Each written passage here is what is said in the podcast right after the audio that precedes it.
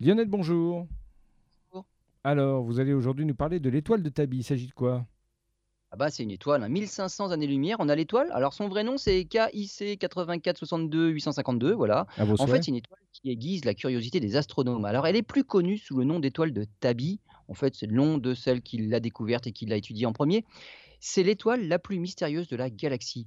Sa luminosité qui varie de façon complètement erratique. Beaucoup de scénarios ont été envisagés par les astronomes pour expliquer ces mystérieuses variations de luminosité, de l'Essone Comet jusqu'à la sphère de Dyson, une structure gigantesque en fait qui serait construite autour de l'étoile pour capter l'énergie, construction réalisée bien sûr par une civilisation extraterrestre, en passant par un nuage de poussière en orbite autour de l'étoile ou la collision entre deux protoplanètes.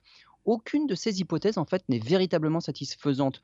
Une nouvelle enquête a mené les astronomes sur la piste des instabilités naturelles de l'étoile elle-même et d'en chercher l'origine dans son fonctionnement interne. L'étoile de Tabi serait en fait peut-être hein, le siège d'explosions et d'éruptions massives qui cacherait temporairement une partie de la lumière de l'étoile, d'où une baisse de luminosité.